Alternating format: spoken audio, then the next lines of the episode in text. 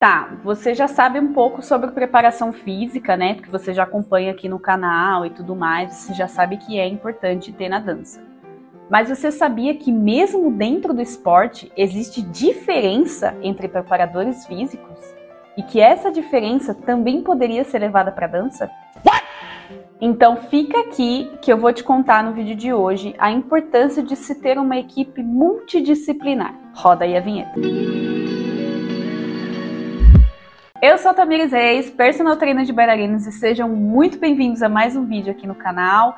Canal que tem conteúdo técnico, conteúdo reflexivo, tem reviews, tem vlogs e tudo relacionado ao mundo da preparação física, do fortalecimento muscular e também da dança como um todo. E se você gosta desse tipo de conteúdo, não se esqueça de se inscrever aqui no canal, porque toda semana tem conteúdo fresquinho de várias nuances, de vários aspectos que vão somar cada vez mais na sua dança. Tá, dentro do esporte, a gente tem uma equipe, né, que é uma equipe técnica, né, uma comissão técnica que é composta pelos profissionais do esporte, pelos fisioterapeutas, pelos médicos, pelos ortopedistas, aí tem nutricionista, aí tem é, psicólogo, etc, etc. Esses em especial, eles acabam cuidando dos aspectos de saúde, né, do atleta. Então, melhora de lesão, ver se a pessoa tá, sei lá, com alergia a alguma coisa, se a pessoa tá gripada e precisa de ajuda, pipipi, popopó, tudo isso. Assim como na dança, a gente tem também a comissão artística, que tem os diretores, tem os ensaiadores, tem os figurinistas, tem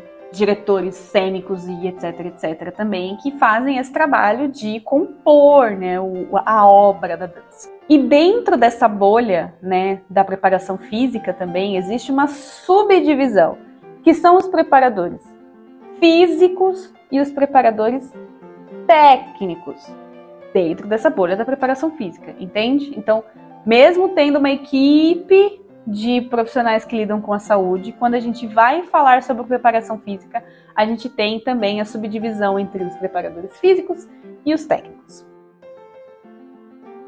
Tá, e o que isso tem a ver com a dança então? Porque preparação física para mim é treino complementar. Só que na dança a gente poderia trabalhar de uma mesma forma, porque quando a gente fala sobre uma aula de balé, o que, que ela é? Ela é um gesto específico, ela é o gesto esportivo. E isso é uma coisa que o preparador técnico faz, entende? Enquanto que o preparador físico é aquele que faz os ajustes de carga, é aquele que melhora padrão de movimento, é aquele que melhora força, é aquele que trabalha desempenho, todas essas outras questões que são físicas. E aí, o que eu quero chegar com isso? Porque às vezes a gente vê dentro de escolas de balé, né, que tem a aula de preparação física. E aí você vê que a pessoa tá passando, sei lá, é, abdominal, é, corridinha, e aí a pessoa do nada coloca uma barra terre no meio porque precisa fortalecer os movimentos da dança. E normalmente essas aulas são ministradas por pessoas que nem são da área da saúde, né? São professores de balé que estão dando aula de preparação física. No, God! Ou também aquela aula que fala sobre preparação física e aí você trabalha apenas o gesto específico.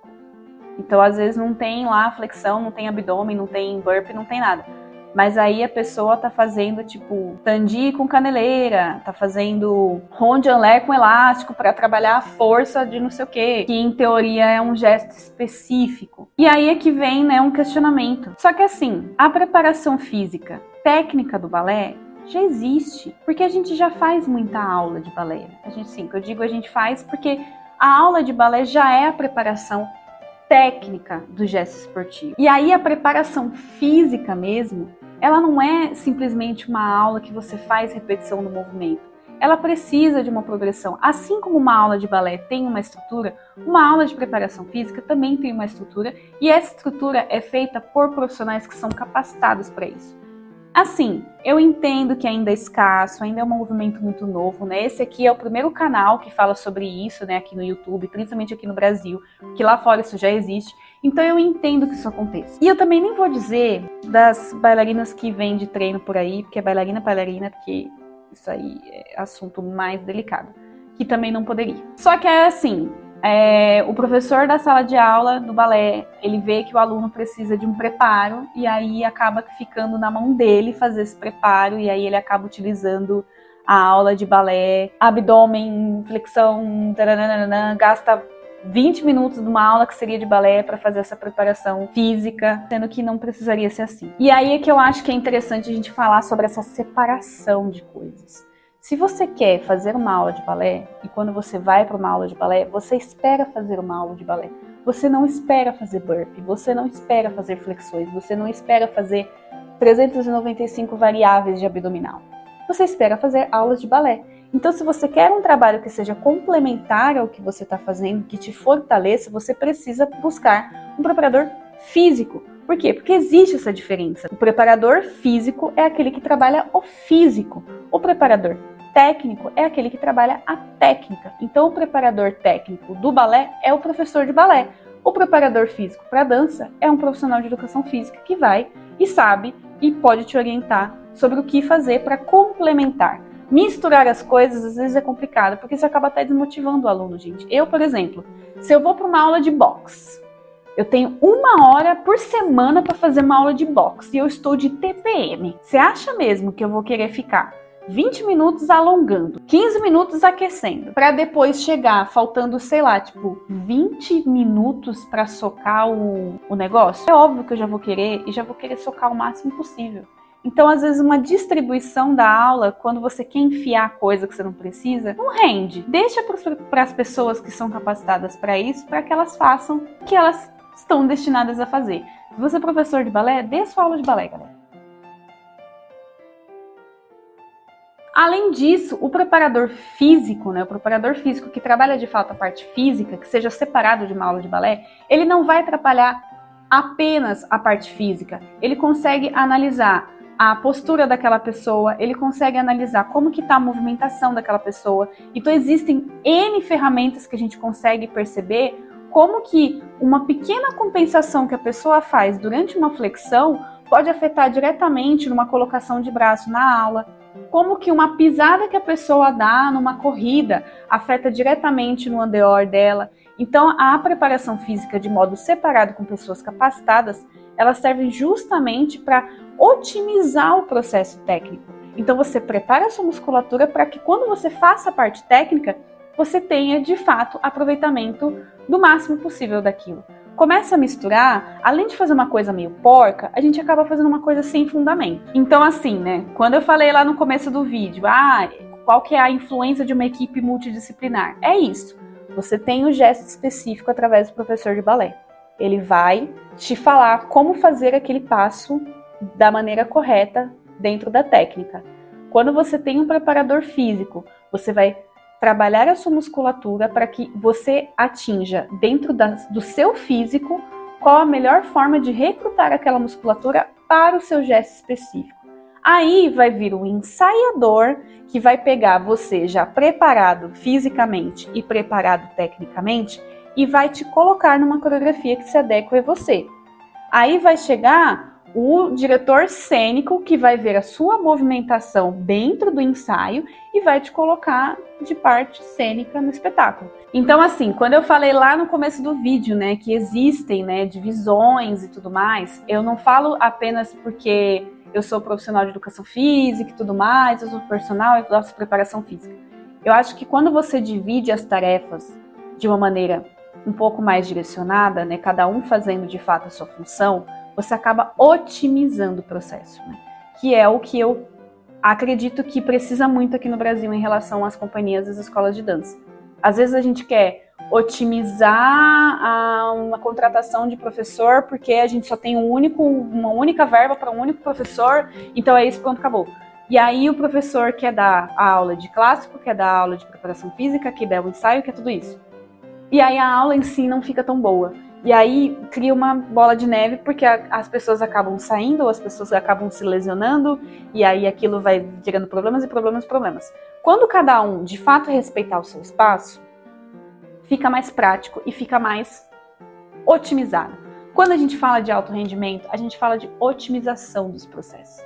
Então, quando você tem lá um profissional de educação física, eu estou falando de profissional de educação física porque é a minha área e eu sei o que eu posso fazer. Então, eu tenho total desenvoltura para falar quais são as minhas funções.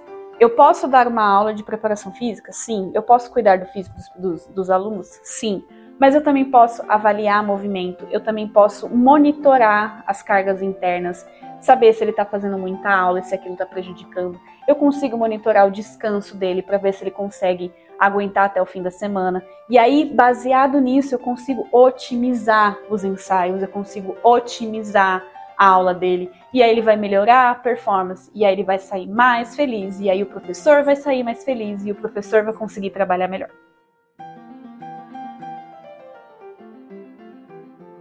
E é o que eu sempre falo, né? Um processo difícil? Sim, né? Porque a gente está lidando né, com um país que ainda não valorizou a arte.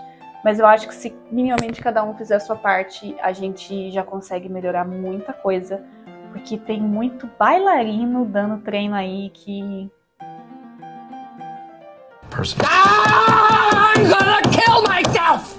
Bom, esse foi um vídeo polêmico, né? Ele começou de uma maneira instrutiva, mas ele acabou virando uma cutucadinha porque é, é o que eu sempre falo, principalmente lá no meu Instagram. A dança aqui no Brasil, ela tá muito atrasada em vários aspectos, porque a dança minimamente não quer aceitar que o esporte pode contribuir, que a ciência pode contribuir, e são aspectos que lá fora, lá no Royal, lá nos Estados Unidos e tudo mais, já é uma coisa que está muito difundida, né? E isso se revela através dos resultados, né? Quando você vê as bailarinas gringas perfeitas, maravilhosas, sem uma lesão, isso só prova o quanto que o esporte e a ciência estão aliados a isso, né? Então, quanto mais a gente conseguir abraçar aos poucos esses, essas ferramentas que a gente tem, melhor vai ser o processo, mais otimizado vai ser e melhores serão os resultados. E é isso, meu povo. Foi polêmico, foi denso, mas eu acho que foi interessante, foi legal para abrir um pouquinho a mente de vocês. E se vocês gostam desse tipo de vídeo, né, reflexivo, esse vídeo que traz um pouquinho ali umas coisinhas meio chatas, aproveita, comenta o que você achou, se você tem essa vontade de, de ter acompanhamento com outros profissionais, não ser apenas o seu professor de balé. É, comenta aí se você na sua escola tem esse tipo de profissional também. Comenta o que, que você acha, se você já ouviu falar sobre isso. E que toda semana a gente tem conteúdos novos, a gente tem conteúdos também é, engraçados, a gente tem review, a gente tem é, vlogs diversos de várias situações, mas também tem muito conteúdo informativo, certo? Não se esquece, se inscreve aí, ativa o sininho, porque toda semana tem vídeo e eu vejo vocês na semana que vem. Um beijo!